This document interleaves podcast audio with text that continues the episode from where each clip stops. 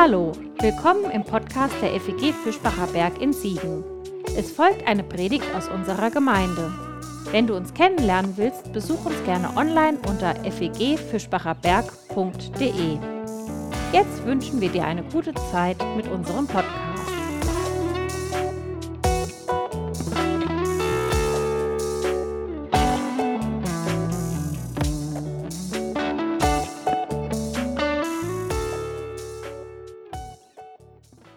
War jemand von euch zufällig in letzter Zeit mal im Harz?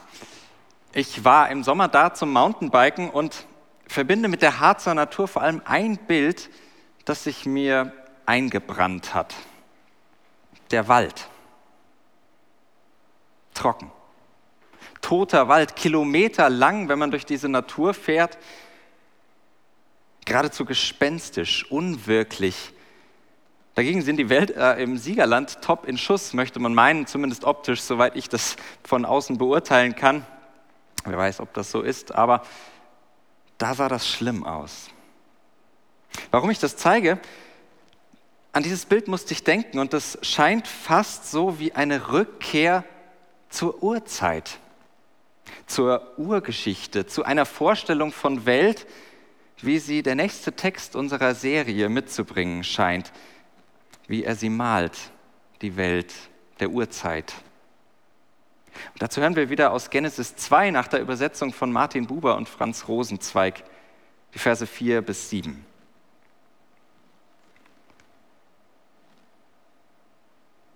Dies sind die Zeugungen des Himmels und der Erde, ihr Erschaffensein. Am Tag, da er, Gott, Erde und Himmel machte, noch war aller Busch des Feldes nicht auf der Erde, noch war alles Kraut des Feldes nicht aufgeschossen. Denn nicht hatte regnen lassen er, Gott, über die Erde.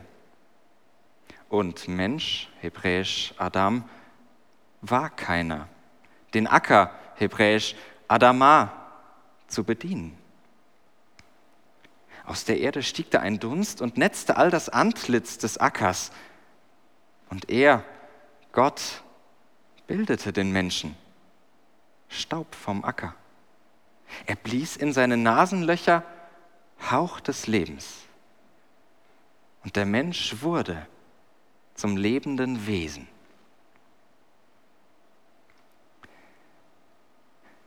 Was uns an diesem Text heute besonders beschäftigen wird, das sage ich jetzt schon mal. Gott lässt es regnen. Aber die Menschheit beackert das Feld. Klare Aufgabenteilung, klare Bereiche könnte man meinen. Und ich möchte euch heute mit diesem Text sensibilisieren, mit hineinnehmen in diesen Gedanken, dass es damit aber vielleicht so einfach doch gar nicht ist, mit dieser Aufgabenteilung zwischen Gott und Mensch. Aber zunächst mal ganz allgemein, denn der Text, der wirft ja Fragen auf. Man stolpert schon beim Lesen drüber, wenn man von vorne in der Bibel mal anfängt und plötzlich hierher kommt. Da war die Schöpfungswoche gerade wunderbar mit dem siebten Tag zu Ende gegangen. Eigentlich könnte es jetzt so richtig losgehen mit Mensch und Leben. Doch jetzt direkt im Anschluss daran wird die Schöpfung noch einmal erschaffen. Nur so ganz anders. Und an diesem Punkt stehen wir mit unserem heutigen Text. Mit diesem kurzen Abschnitt aus der Urgeschichte tauchen wir in eine neue Textwelt ein. Nicht völlig unbekannt, aber ursprünglich war das wohl mal eine eigene Erzählung, das, was jetzt folgt, bevor es zur Bibel wurde, nebeneinander gestellt wurde. Wir erinnern uns vielleicht an den Überblick von vor einigen Wochen. Da hatten wir schon gesehen, dass die Urgeschichte aus zwei miteinander erzählten Geschichten besteht. Das ist fast wie bei den Crossover-Folgen moderner Superhelden-Serien. Zwei eigentlich eigenständige Geschichten, die werden zusammengefügt in einer Folge und ergeben damit etwas Neues, ergeben miteinander etwas Neues. Das ist ein bisschen Nerd-Content, ich weiß. Anders, ein anderes Sujet, äh, das wäre so, als würde man zum Beispiel Harry Potter, Harry Potter auf dem Weg nach Mordor treffen oder ähm, man würde Gandalf am Gleis 9 3 Viertel begegnen. Es würde etwas Neues entstehen. Wir würden aber auch noch die alten Geschichten wiedererkennen. Wir kennen Gandalf aus dem Herrn der Ringe und Harry Potter, naja, von Harry Potter. Und so ähnlich natürlich mit manchen Abstrichen, so ähnlich ist es auch bei der Urgeschichte. Da ist auf der einen Seite die sogenannte Priesterschrift, die erzählt eher nüchtern die Ordnung der Welt und deutet sie, erzählt, was es bedeutet. Und auf der anderen Seite steht die total einfallsreich nicht priesterlich genannte Tradition. Die erzählt eher dramatisch von den Zuständen des Daseins. Und in diesen Strang der Geschichte steigen wir heute ein mit diesem Text. Warum ist das wichtig, könnte man fragen. Könnte man zu Recht fragen. Nun, man könnte ja auf die Idee kommen beim Lesen der Bibel von Anfang an, die Urgeschichte, die sei hier einfach völlig widersprüchlich. Sei einfach schlechte Literatur und daher, naja, nicht so richtig ernst zu nehmen. Die haben es ja nicht mal hinbekommen, die Anfänge der Geschichte einigermaßen plausibel zu erklären und zu erzählen. Denn ja, sie widerspricht sich tatsächlich, wenn man sie als ein Werk betrachtet und erwartet, dass eins zum anderen passt, weil es auf den Seiten nebeneinander steht. Aber als zwei Schriften betrachtet, ergibt das durchaus Sinn, dass Dinge auch zweifach erzählt werden. Ganz viel Sinn. Und das ist unglaublich wertvoll, dass uns hier mehrere Perspektiven geboten sind.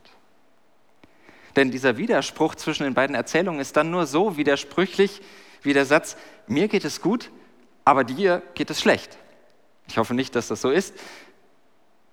Aber so wie wir ja auch zwei verschiedene Menschen sind, so sind das zwei ganz unterschiedliche, zwei verschiedene Erfahrungen im Text, zwei verschiedene Perspektiven und wir begegnen ganz unterschiedlichen Sichtweisen auf das Leben. Wir lernen Welt und Leben aus zwei unterschiedlichen Blickrichtungen kennen mit diesen beiden Texten. Also dieser vermeintliche Widerspruch der doppelten Schöpfungsgeschichte, der macht sie eigentlich nur doppelt so wertvoll und doppelt so bedeutsam. So viel mal zum allgemeinen Drumherum dieses Textes. Zurück zur eigentlichen Geschichte. Sie dreht Schöpfung noch einmal an den Anfang zurück. Doch ganz anders. In der ersten Erzählung, da war es die bedrückende Urflut von allen Seiten, das, die chaotischen Wassermassen, aus denen dann die geordnete Welt hervorging. Hier ganz anders. Hier in der zweiten, vermutlich älteren Geschichte ist es das genaue Gegenteil. Trockenheit, Wüste. Natürlich denke ich da an die Hitzesommer der letzten Jahre, an unsere Wälder, nicht nur im Harz, nicht nur im Siegerland. Und Trockenheit ist vermutlich die Erfahrung, die die Menschen die diese Geschichte zuerst erzählt und gehört haben, täglich machen. Trockenheit in den Wüsten Palästinas. Und die tiefe Einsicht, wir sind auf Regen angewiesen. Und selten wie in diesem Jahr und auch schon im letzten Jahr habe ich mich über den gelegentlichen Regen gefreut. Schon allein für meinen recht eingetrockneten Garten. Und wie viel mehr kann dieser Regen, von dem hier im Text die Rede ist, zum Gottesgeschenk werden. Zum Gottesgeschenk werden für die, die auf ihn angewiesen sind. Die wissen, wie sehr sie auf den Regen angewiesen sind. Und Gottes Geschenk meint, dass ich mir bewusst werde, wie beschränkt mein Einfluss auf manche Dinge ist. In mancherlei Hinsicht. Denn Gott hatte es noch nicht regnen lassen. Puh, das ist ein echter Dämpfer für die Menschheit unserer Zeit, würde ich sagen, für alles, was der Mensch so zustande bringt. Wir fliegen zum Mond und können doch nicht machen, dass er aufgeht. Wir können unendlich weit reisen und trotzdem nicht erzwingen, dass wir uns nahe kommen. Wir können alles Mögliche und Unmögliche versuchen, aber wir können in den allermeisten Fällen nicht garantieren, dass es funktioniert. Der Großteil des Lebens ist uns geschenkt, unserem Tun, unseren Händen entzogen. Manchmal denke ich, der Mensch hat dieses Stückchen Bescheidenheit, angewiesen zu sein auf etwas, ein gutes Stück verloren, oder? Die Grenzen des Machbaren, die scheinen nahezu verschwunden. Vieles ist höchstens noch eine Frage der Zeit und der weiteren technologischen Entwicklung. Überspitzt und bildlich mit dem Text gesagt, für den Regen sind wir nicht mehr auf Götter angewiesen. Aber dieser, Text hält dagegen. Der göttliche Regen, der fällt noch, bevor die Menschheit überhaupt ans Werk gehen kann. Und da denke ich mir, das wäre doch eine gesunde Perspektive für uns und unseren Planeten. Abwarten, was wir geschenkt bekommen. Wahrnehmen, was wir uns nicht erarbeitet haben und dann zupacken, anpacken, arbeiten und die Felder beackern. Da stehen uns dann natürlich auch tatsächlich alle Türen offen. Denn wir sind es, die den Acker bestellen, die für den Acker zuständig sind. Die Menschheit ist es, die die Welt bearbeitet. Für sich selbst, für ihren eigenen Lebensunterhalt, nicht für Gott und Götter. Hier ist ein Blick in ähnliche Texte aus, Umfeld, aus dem Umfeld äh, des Alten Testamentes spannend. Von der Welt- und Menschenschöpfung ist ja fast überall die Rede, auch in anderen Erzählungen. Auch im sogenannten Atramchasis-Epos, so schwierig das auszusprechen ist, so schnell könnt ihr das auch wieder vergessen, den Namen Atramchasis-Epos. Dort wird ebenfalls die Erschaffung der Menschen erzählt, aber mit einem ganz gewaltigen Unterschied. Denn die Götter erschaffen dort die Menschen nämlich, damit die Menschen für sie, für die Götter arbeiten.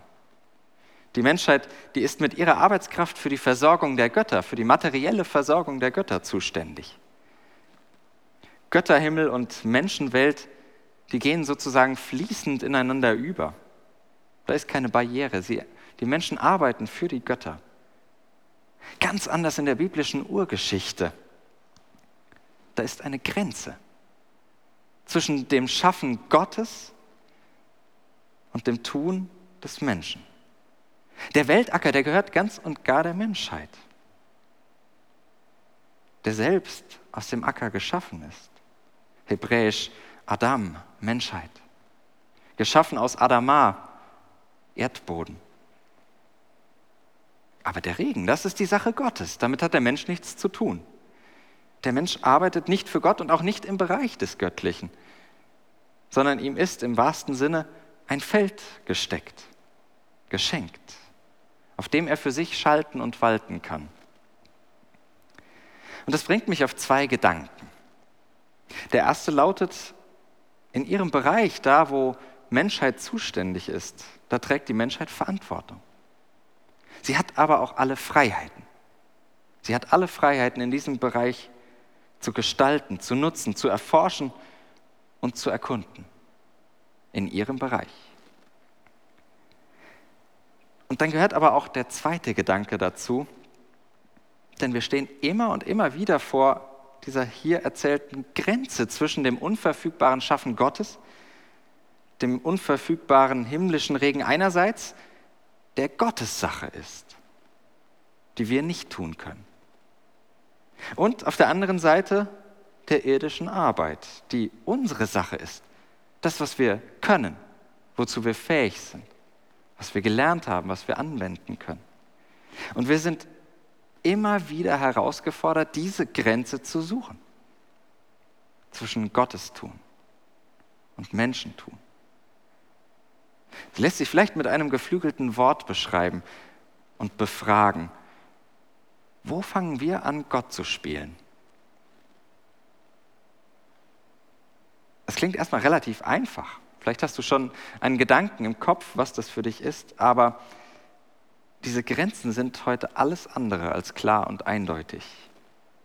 Sogar beim Regen verwischt diese Grenze, den können wir nämlich tatsächlich mit einem Silber-Jodid-Gemisch manipulieren und tun das gelegentlich auch, wenn wir irgendwo keinen Regen brauchen oder Regen brauchen. Tatsächlich möglich sowas.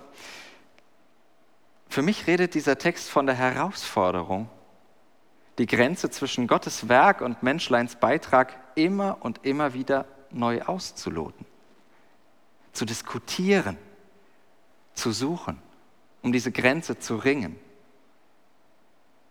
und diese Grenze auch zu wagen.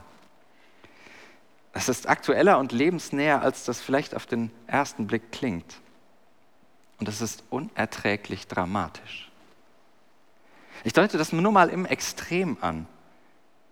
Denn was für ein Drama liegt in all den Situationen, in denen wir zwischen Leben und Tod entscheiden. Dürfen wir das als Menschheit? Können wir das? Am Lebensanfang genauso wie am Lebensende oder mittendrin. Im Frühjahr und auch jetzt wieder, wenn die Gesundheitssysteme in den Nachbarländern und vielleicht leider auch bei uns an ihre Grenzen kommen, dann reden wir über Triage. Entscheiden, wem welche Behandlung zukommt. Und das ist im schlimmsten Fall nichts anderes als die Entscheidung über Leben und Tod. Können wir das? Nein, wir können das eigentlich nicht und wir müssen es trotzdem. Manches können wir nicht entscheiden und müssen es trotzdem entscheiden. Das ist vielleicht nicht unbedingt, vielleicht und hoffentlich nicht unbedingt die Frage deines Alltags. Und meines Alltags ist es auch nicht. Aber doch eine, die uns als Menschheit, als Gesellschaft immer wieder gestellt wird, die uns aufgegeben ist. Wo endet unsere Zuständigkeit als Menschen? Wo endet unser Acker? Wo endet unsere Fähigkeit? Wo endet vielleicht auch unsere Menschlichkeit? Mit dem Text ahne ich, irgendwo ist so eine Grenze, so eine Regengrenze.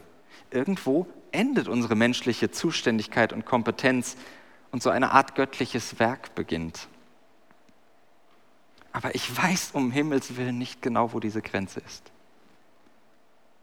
wo sie liegt. Ich weiß nicht mal, ob es sie tatsächlich gibt, ob wir sie nicht vielleicht doch schon längst hinter uns gelassen haben oder noch längst, Licht, noch längst nicht erreicht. Ich weiß es nicht. Auf dem weiten Feld zwischen Abtreibung und Sterbehilfe, da wissen manche ganz erschreckend genau, wo die Grenze liegt. Manchmal finde ich das beeindruckend, das so genau zu wissen, finde aber oft geht es am Leben vorbei.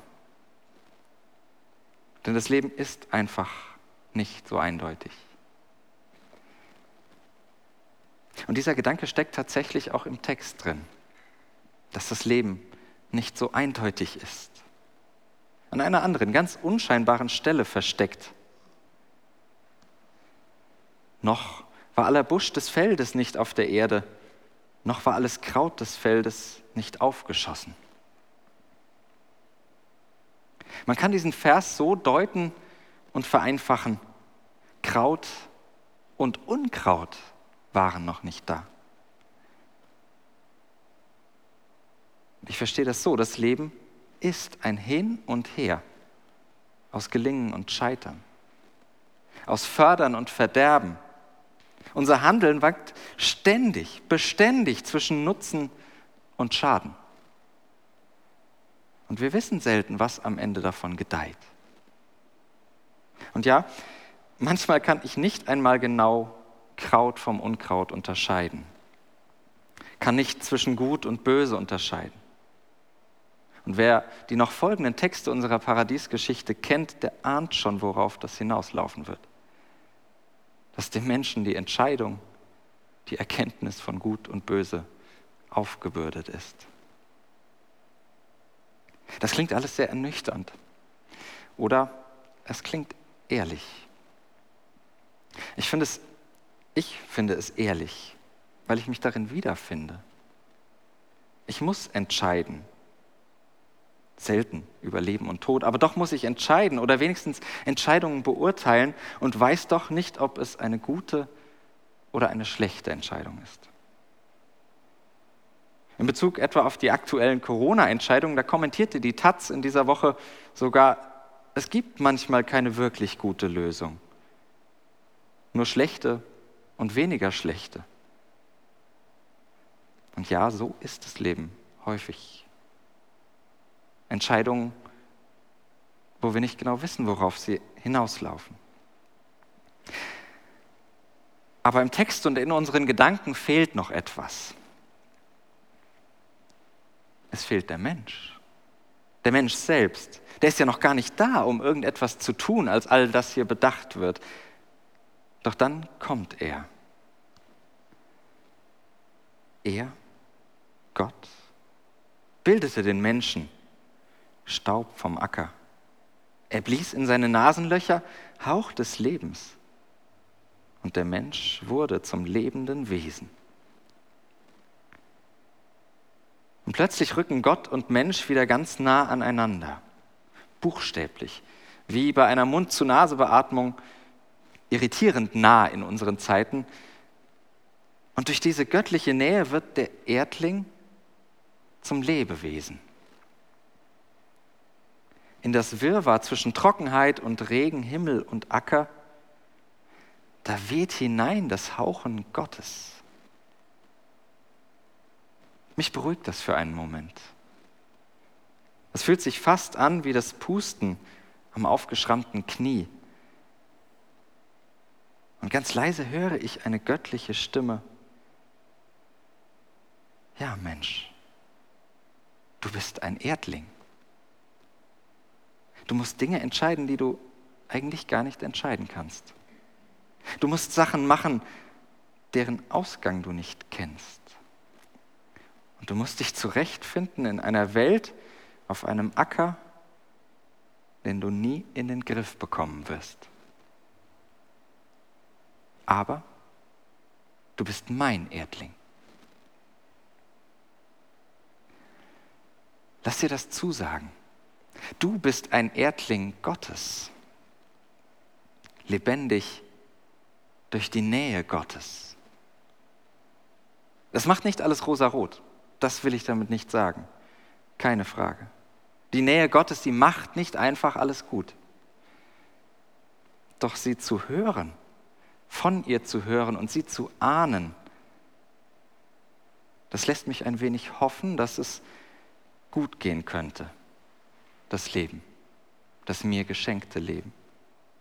Von dieser Nähe zu hören, haucht mir eine Idee davon ein, wie Mensch und Leben sein könnten mittendrin im unwirtlichen, ausgetrockneten, verwüsteten Land. Nein, diese Nähe Gottes, die ist nicht einfach des Rätsels Lösung für das Leben. Dieser Gott scheint ja in dem Moment noch nicht einmal zu ahnen, was er sich da eingebrockt hat. Scheint noch keine Ahnung zu haben, wie sehr die Menschheit mit ihren Entscheidungen zwischen Leben und Tod überfordert sein wird maßlos überfordert sein wird. Bis heute. Und manchmal lässt diese Nähe auch auf sich warten, wie der Regen.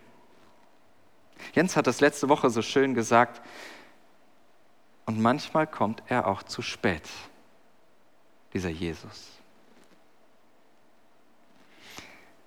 Aber weil es nicht irgendeine aufgeblasene Gottesidee ist, sondern dieser Gott, von dem ich hier lese, dessen Geschichte ich mithöre, dessen ganze Geschichte ich mithöre, dessen Geschichte mit und in Jesus Christus mich prägt, deshalb höre ich darin Hoffnung. Deshalb bedeutet mir dieser göttliche Hauch im Leben, dass ich Regen erwarten kann, dass ich eben dieses Leben nicht alleine zu bestehen habe, was immer das auch konkret bedeuten mag. Und wie immer sich das auch anfühlt, nicht alleine zu sein. Vielleicht ist es ein anderer Erdling, an den du gerade denkst. Vielleicht eine gute Nachricht, vielleicht einfach nur ein bisschen frische Luft. Und vielleicht hilft es manchmal zu hören, dass auch andere sich im Leben schwer tun. Oder es ist die Erfahrung selbst für jemanden da zu sein. das Leben zu spüren. Und sei es nur dieser Hauch, nur ein Hauch. Das gibt mir Hoffnung. Und manchmal gibt es mir sogar ein bisschen Mut, dieses Feld des Lebens zu beackern, Entscheidungen zu wagen, das Gestalten zu gefährden. Dann, denn ja, Dazu sind wir geschaffen, das Geschenk des Lebens zu beackern. Amen.